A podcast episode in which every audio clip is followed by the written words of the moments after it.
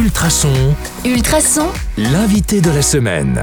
Bonjour à tous, c'est Anka et vous le savez, je suis accompagnée cette semaine de Bénédicte Paul, bourgmestre de la commune pardon, de Senef. Bonjour Bénédicte. Bonjour Anka. Euh, Est-ce que aujourd'hui je peux vous demander quel est le projet 2022 dont vous êtes la plus fière? Bah, c'est un projet qui a vraiment marqué, je pense, euh, tous les habitants. Il est malheureusement pas encore tout à fait finalisé, mais on espère euh, pouvoir le faire dans les mois qui viennent. C'est une nouvelle passerelle pour faire la liaison Ravel au-dessus du canal, euh, l'ancien canal Bruxelles-Charleroi. Et donc, d'une part, bah, c'est pour l'aspect pratique de mobilité douce, de pouvoir avoir cette continuité du Ravel. Et puis, on a voulu en faire euh, aussi un objet euh, qui rappelle le passé, qui s'intègre euh, au paysage. Et donc, je pense qu'on aura de là-haut une vue magnifique, et en tout cas d'en bas, elle est magnifique.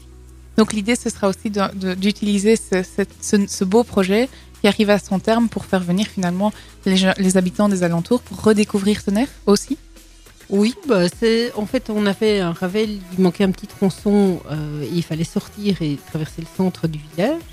Euh, de là, bah, on aura une continuité du Ravel, et puis euh, le, on a voulu refaire cette passerelle à l'identique, donc ça rappelle aussi l'histoire euh, de ce canal, et un centre qui est, qui est protégé et qui est encore embelli par cette passerelle. Donc ça c'est une belle, une belle réussite. Bah, félicitations, hein, c'est ce qu'on dit dans ces cas-là. Et on va favoriser la mobilité douce, donc c'est aussi un bel enjeu pour demain.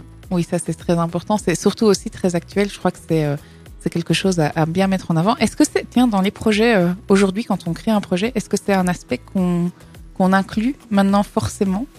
Tout ce qui est mobilité douce et, et euh, allez éco éco euh, énergie euh, économisation d'énergie? je pense que enfin, d'office, c'est des éléments qui, qui sont intégrés. Maintenant, c'est pas toujours facile en pratique parce que créer des pistes cyclables, ça nécessite parfois des gros gros travaux. Donc, on a parfois juste un marquage qui semble être une solution euh, minimaliste, mais euh, c'est en tout cas le meilleur compromis dans un premier temps.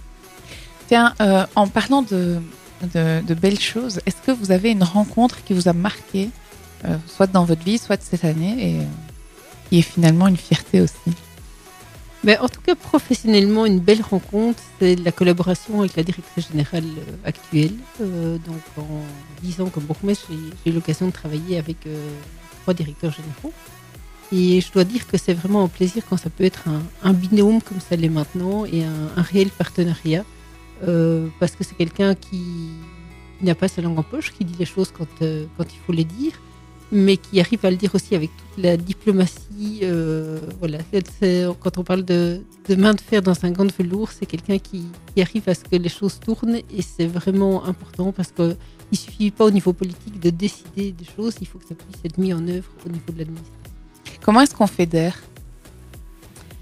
On fédère euh, ben déjà de, je pense le, le respect, euh, d'essayer de comprendre l'autre, parce que c'est, je pense que la meilleure façon de de, de, compre- de se convaincre les uns les autres, c'est de se comprendre, d'essayer de comprendre pourquoi l'autre a une autre position, et, et comme ça de- d'évoluer ensemble pour euh, arriver à un consensus. Et ça, vous y arrivez? Oui, je pense que ça, ça fait partie de, de mes qualités Et de vos réussites, du coup. et de mes réussites. Eh bien, bravo. Euh, ben, si vous avez envie d'en savoir plus, moi, je vous donne rendez-vous demain, toujours en compagnie de Bénédicte Paul sur le 105.8 FM ou sur ultrason.be. À demain Demain.